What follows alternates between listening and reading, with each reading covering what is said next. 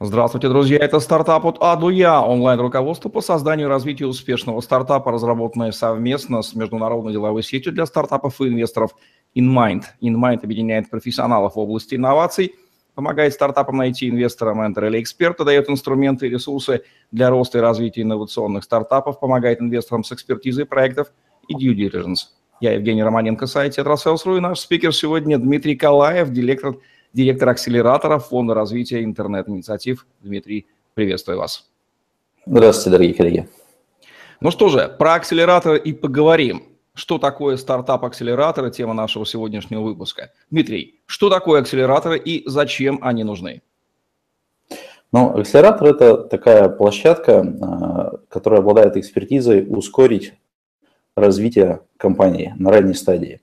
А, на самом деле акселератор не делает магию с точки зрения, что если компания суждено закрыться, то просто он это раньше выясняет. Закрыться не только потому, что плохая команда или еще что-то, может быть, рынок не готов, может быть, клиенты сегодня имеют достаточно сильные продуктозаменители и так далее. Но акселератор как раз, он, как, собственно говоря, как кнопка акселерации в машине, да, то есть быстрее машина поехала, если на нее нажал. Здесь то же самое – за, там, в нашем случае, за три месяца, у кого-то за два, у кого-то за четыре, с компанией происходят те события, которые происходили за два года.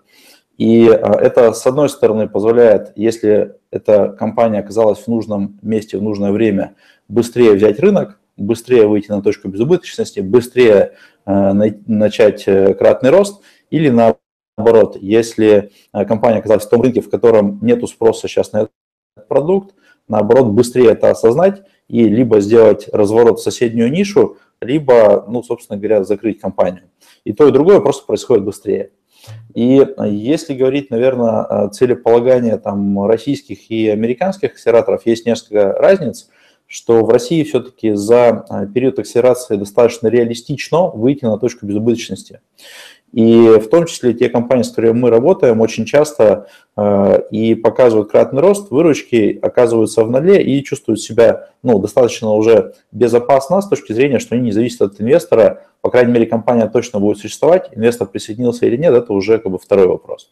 Если говорить про рынок Америки, то там слишком большой уровень затрат, ну, то есть пребывание в Сан-Франциско команде, если у тебя нету своего дома, э, стоит тысячи долларов ежемесячно там, а, и все остальное показывает слишком большой уровень затрат. Это значит, что на выходе из любого акселератора, 500 стартап, Y Combinator, других, ты либо привлекаешь раунд, причем это где-то на 1-2 а, года, соответственно, 1-2 миллиона долларов, либо ну, через месяц-два ты будешь вынужден закрыться, потому что никакой безубыточности там не будет. И здесь разная ориентация. То есть в какой-то мере мы ориентированы больше на рост бизнеса, меньше на а, фандрайзинг, и наоборот, э, наши коллеги ориентированы в большей степени на фанрайзинг, ровно потому что ну, невозможно, не подняв э, инвестиционные деньги, продолжить развитие на американском рынке. Приведите примеры самых известных и самых эффективных стартап-акселераторов в мире и в России. Название. Да, ну номер раз в мире это Y-комбинатор, номер два это 500 Startups. А, и как и по времени запуска самих э, акселераторов, так и по портфелю этих компаний, так и по выпускникам. Если смотреть на Y Combinator, то один из выпускников известных это Airbnb, другой это Dropbox. Я думаю, что ну, просто все уже э, пребывающие в интернете знают эти компании. Если смотреть на 500 Startups, то там сейчас тоже есть компании с миллиардной капитализацией. И, и у того и у другого э, акселераторов в портфеле более тысячи проинвестированных компаний. Если говорить про Россию, то э, у нас, ну, наверное, здесь еще можно отдельно посмотреть на акселераторы, которые инвестируют и которые не инвестируют, потому что получается, что кто не инвестирует, вообще сервисная компания. Инвестируем, а, ну, наверное, к сожалению, на рынке России сегодня мы в одиночке, то есть как фонд развития интернет-инициатив. То есть такая схема, в которой мы даем деньги на развитие компании и одновременно помогаем быстро ускориться. А, сервисные услуги оказывает уже большее количество компаний, то есть это и тот же GVA, это EL Machine в Петербурге. Э, в партнерстве с нами в том числе работает Высшая школа экономики. Что значит в партнерстве? Что выпускники Высшей школы экономики э, вполне себе э, периодически инвестируются нами, когда они проходят эту программу. Ну вот, наверное, такие наиболее известные, слышимые игроки на нашем рынке присутствуют. А в чем главное отличие российских акселераторов от западных? Ну, наверное, качественного прямо отличия мега нету. То есть, э, ну, как я сказал, что мы вынуждены ориентироваться больше на рост бизнеса и выручку американские на то, как зафандрайзить, э, но в целом по сути работы, работа происходит ровно так же. Э, более того, я бы сказал, что в какой-то мере в России приходится больше работать, ну, потому что на вход американского акселератора попадает больше компаний, они более зрелые, это значит, что Э, у тебя ключевой вопрос, как выбрать э, будущих чемпионов. В России тоже вопрос, как выбрать будущих чемпионов стоит, но, к сожалению, обычно это компании, э, ну, что ли, меньше имеющие опыт в развитии на мировом рынке, и поэтому придется больше усилий именно по бизнес-девелопменту вкладывать вместе с компаниями. То есть здесь есть вот отличие по усилиям команды, но в целом методология, подходы, там, все остальное достаточно близки. Опишите, пожалуйста, принцип работы акселератора. Какой такой хитрый ящик с инструментами, toolbox у него есть, который может применить к стартапу? На какие кнопки он может нажать, какими мощностями он обладает, что способен акселерировать наш пресловутый стартап? Ну, э, номер раз, это все-таки отобрать э, компании, которые Э, имеют перспективу роста и э, тех, которые скорее не имеют перспективы роста.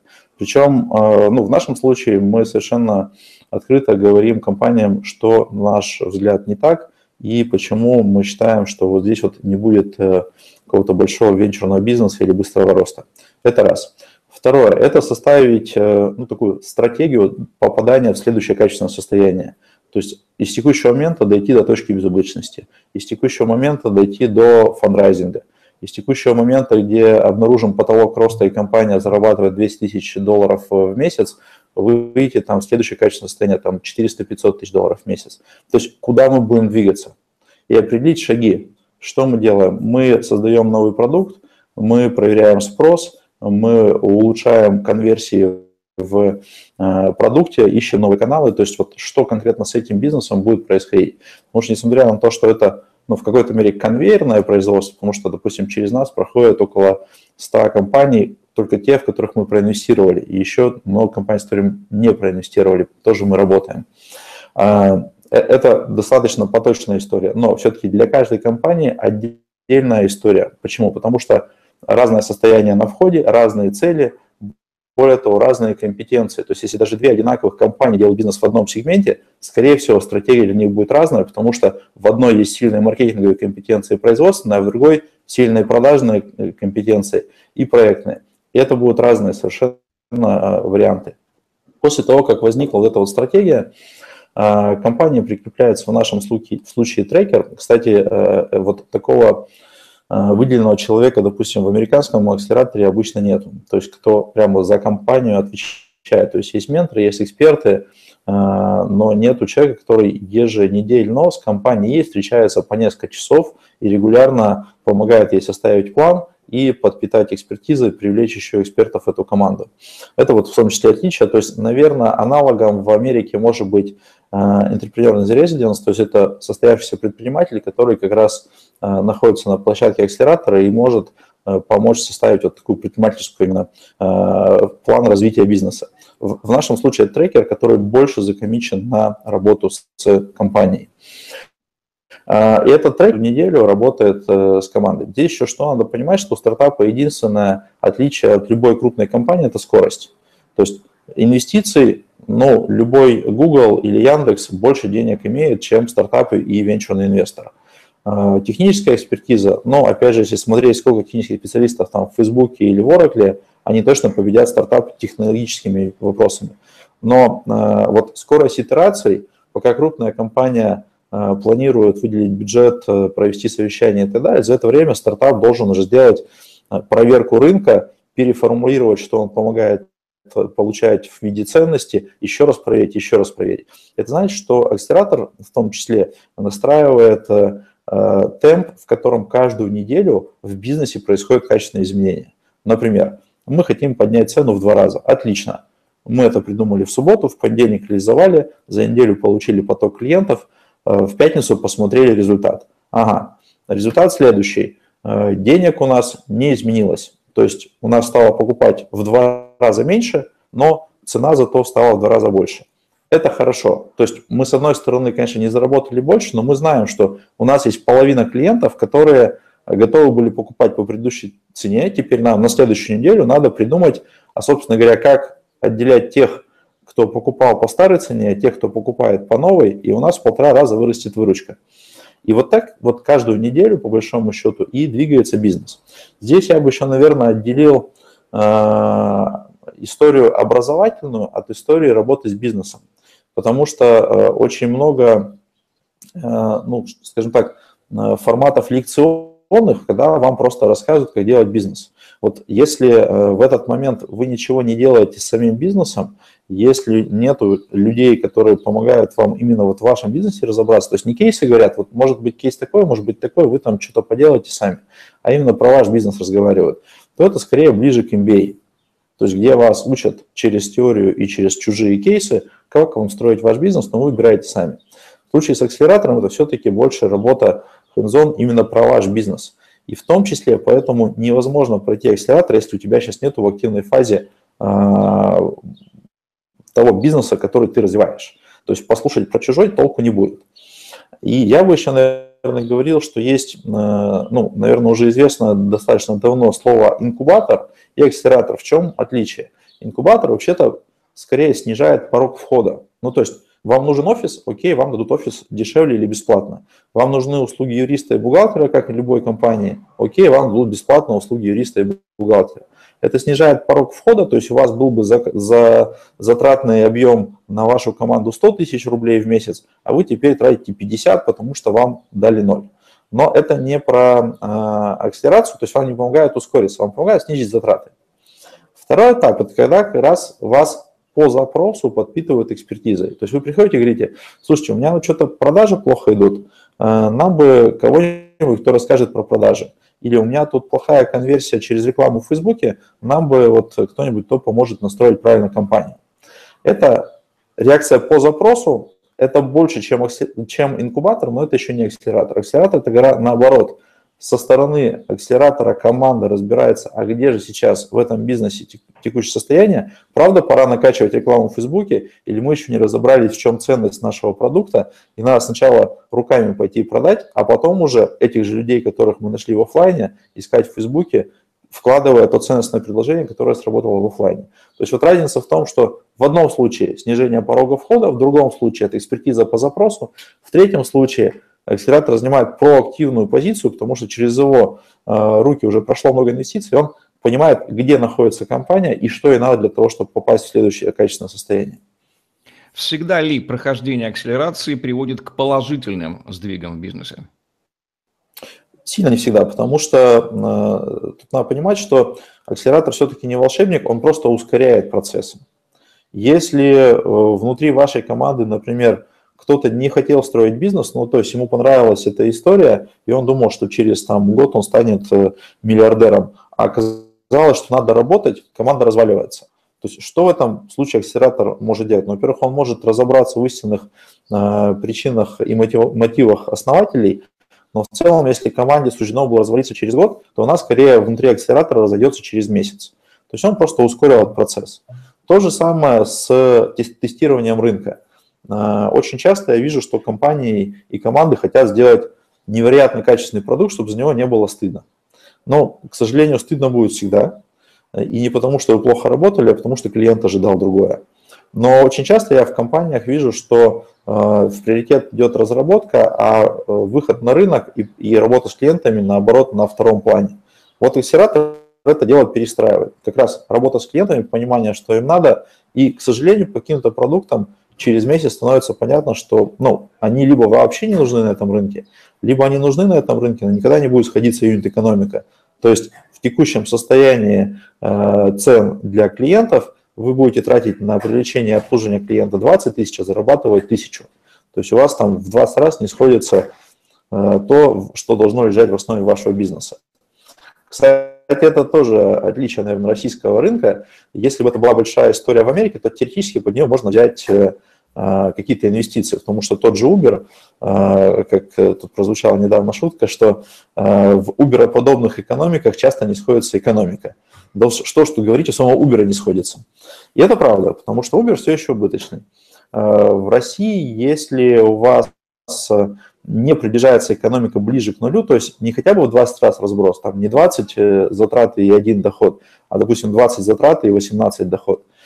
Вот с таким еще можно жить. Но разница в 20 раз, это, ну, скорее всего, ничего не случится, и команда не сможет э, приблизиться к безубыточности, и инвесторов не будет, не будет на этом рынке, которые бы с оптимизмом будут смотреть на такой бизнес-модель. Поэтому резюмируя, действительно, э, акселератор и хороший, просто ускоряет. Но я бы сказал, что с точки зрения и инвестора, и самой команды ускорить плохое – это тоже хорошо. Потому что единственный ресурс, который есть у нас с вами невосполним, это время. Если мы тратим на безнадежную историю год, то ну, просто год нашей жизни ушел. Если это можно было проверить за месяц, то это отлично, получили опыт и поняли, э, что это бесперспективная история, надо заниматься другим. Что важнее, как результат в стартап-акселераторе? Рост бизнеса, traction или получение инвестиций или что-то еще? Ну, номер один – это все-таки traction. Он может быть разный. Это может быть э, увеличение количества платящих клиентов. Это может быть сведение юнит-экономики, которая раньше была минусовая, теперь стала плюсовая. Это увеличение клиентской базы. Это выход в соседний сегмент, в котором в 10 раз больше денег, чем в том сегменте, в котором находилась компания раньше. То есть люб, любые изменения качественные, которые ведут дальше к развитию бизнеса. Развитие бизнеса и инвестиции в этом контексте выступают как логичные последствия вот этих вот состоявшихся изменений. Для нас, как для акселератора, важнее еще одна составляющая – это что основатели а, ну, выстроили свой бизнес – вот именно в быстрых изменениях и в поиске ценности для клиента и самостоятельно могут этот бизнес не только довести до уровня там 1 а, миллион в месяц выручки, 10 миллионов миллион, э, выручки или больше. Потому что мы же выступаем как инвесторы, можем инвестировать в одну компанию не только там десятки миллионов рублей, но и там 324 миллиона рублей предельно в одну компанию. Это значит, что для нас, как для инвесторов, важно, что команда самодвижущаяся, она может из текущего состояния убежать в выручку миллиардов рублей, при этом качественно принимать решения, достаточно быстро выбирать рынок и как раз те самые э, методики, которые э, мы привносили на протяжении акселерации в их бизнес, использовать ежедневно как раз для э, роста и успешного конкурирования на рынке. Любому ли основателю стартапа нужно проходить акселерацию? Ну, я бы сказал так, что, наверное, есть основатели, которым это не нужно. Но тут, э, во-первых, я бы предложил поговорить. Ну, то есть не надо говорить, что мне это не нужно, э, мне тут э, как-то не читал, но осуждаю. Придите поговорить. Если вам покажется, что экспертиза акселератора вам полезна, то тогда подумайте, как ее взять. Здесь э, достаточно сложно говорить про акселераторы вообще, потому что у каждого акселератора своя экспертиза, своя специализация, своя команда. Поэтому здесь может быть как э, негатив от акселератора, так и позитив. Придите и поговорите. А, почему это большинство э, людей нужно? Даже я сам, на самом деле, для каких-то частей своего бизнеса использую там тех же трекеров. Во-первых, очень полезен внешний взгляд опытного человека, внутренний взгляд замылен. А, второе, что э, никто не обладает всеми компетенциями в этом мире.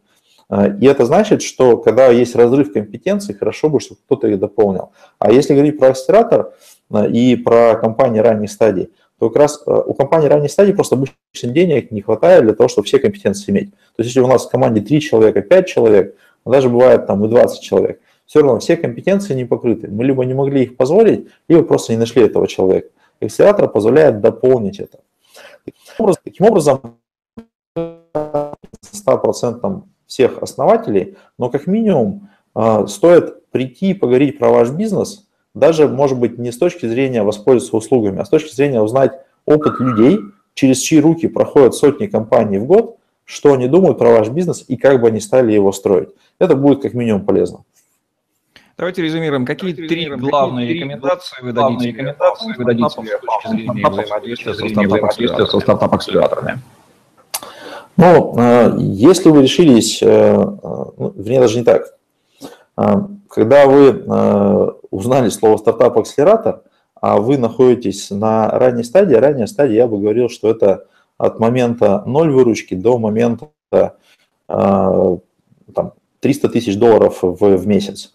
Хотя у нас есть компании, у которых уже и по 500 тысяч долларов в месяц, и все равно мы им полезны. Пойти и поговорить с теми людьми, которые представляют акселератор. Причем не с кем-то на периферии, то есть, условно, там, не, с, не людьми, которые называют себя экспертами, а прямо с первым лицом любого из акселераторов и узнать, чем они могут быть им полезны. Это раз. А, второе. Если вы решили присоединиться к какому-то акселератору, то найдите выпускников и с выпускниками пообщайтесь.